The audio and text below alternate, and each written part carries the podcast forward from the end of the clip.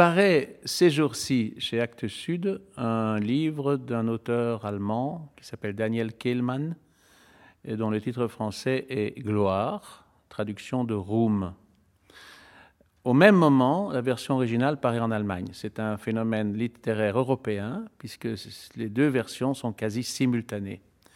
Pourquoi est-ce que ce livre paraît si vite en français, comme il paraîtra très vite dans d'autres langues? C'est parce que Daniel Kehlmann est le grand phénomène de la littérature européenne actuelle. C'est un romancier qui a publié il y a trois ans de cela un roman qui s'appelle en français Les arpenteurs du monde, en allemand Die Ermessung der Welt, et qui a été traduit en 40 langues et qui, rien qu'en Allemagne, a atteint le tirage d'un million d'exemplaires. Or, ce n'est pas du tout un livre facile. C'est un livre euh, sur la question, justement, comme il dit très bien, de la mesure du monde. Il met en scène euh, von Humboldt et Gauss, deux grands savants du 19e, qui sont tous les deux donc euh, hantés par cette question de cadastrer le monde, la planète même. Et ils racontent leurs leur recherches avec beaucoup de connaissances scientifiques, mais heureusement, et c'est ce qui fait son succès, un grand don de, conteur et beaucoup, beaucoup d'humour. Il se fait que, évidemment, le incroyable rayonnement de ce bouquin a fait que tout le monde attendait le nouveau livre Daniel Kehlmann, qui est différent, qui est plus mince et qui est euh, sous-titré Un roman en neuf nouvelles, et qu'il appelle Gloire. Euh, pourquoi? Un peu pour tromper son public, parce qu'il se dit qu'est-ce qu'on attend de moi maintenant, qui suis devenu en deux, trois livres euh, une personnalité illustre C'est que je parle de la condition d'écrivain qui a énormément de succès. Et il trompe son public parce que effectivement, il parle de la littérature, il parle des écrivains, mais d'abord, il ne parle pas du tout de lui, première chose, pas du tout même. Et de l'autre côté, il évoque des écrivains qui sont assez différents de lui, qui correspondent à d'autres profils que le sien. Des écrivains, par exemple, qui racontent leur vie. Bon, c'est pas du tout son style. Des écrivains qui font que des gens de leur entourage vivent dans la panique permanente de se retrouver dans leurs livres. Ou bien des écrivains du genre, je ne citerai pas de nom, qui ont souvent un nom un peu hispanique, qui écrivent des livres euh, de pensée positive euh, qui sont destinés à donner du moral à leurs millions de lecteurs, des, cas comme ça. Mais en même temps, ce n'est pas un livre satirique, c'est un livre ironique et, qui est composé donc de, neuf nouvelles.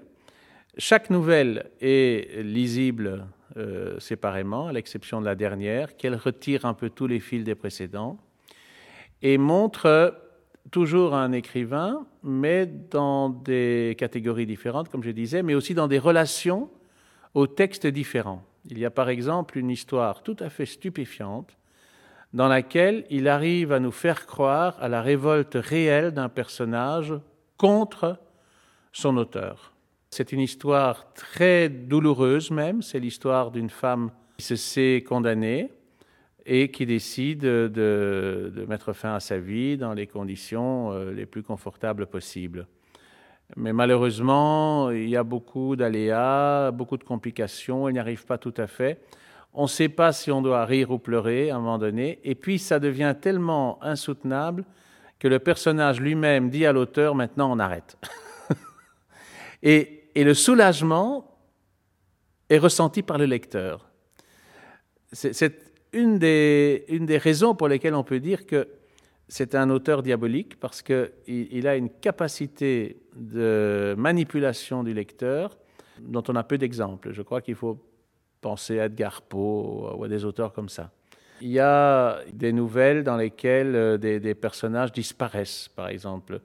Là, il traite un petit peu la notion de, gloire. C'est que ce sont des acteurs très connus mais qui disparaissent de la mémoire des gens. Il y a, une histoire absolument terrible d'une femme écrivain qui prend la place de quelqu'un d'autre dans un reportage vers un pays, disons, du côté du Kazakhstan, et fait une visite officielle, euh, bon, très peu intéressante, qui la déprime profondément. mais qui à un moment donné se trouve séparée du groupe et, oubliée par ce groupe. Et, elle est là dans ce pays dont elle ne sait rien, donc elle n'est pas la langue, elle n'a pas d'argent, son portable ne fonctionne plus, et elle ne sait ce qu'elle va devenir. Et là, on se pose vraiment la question comme lecteur, mais comment ça va finir? Eh bien, ça finit d'une manière tout à fait improbable, mais en même temps logique. C'est que cette femme écrivain, euh, personne déplacée dans, dans, ce monde euh, euh, aux antipodes de tout ce à quoi elle aspire, est engagée par une paysanne à devenir sa servante et change entièrement de vie. Et en quelque temps, elle a une autre vision du monde, elle est une autre personne, par un glissement progressif comme ça de l'identité.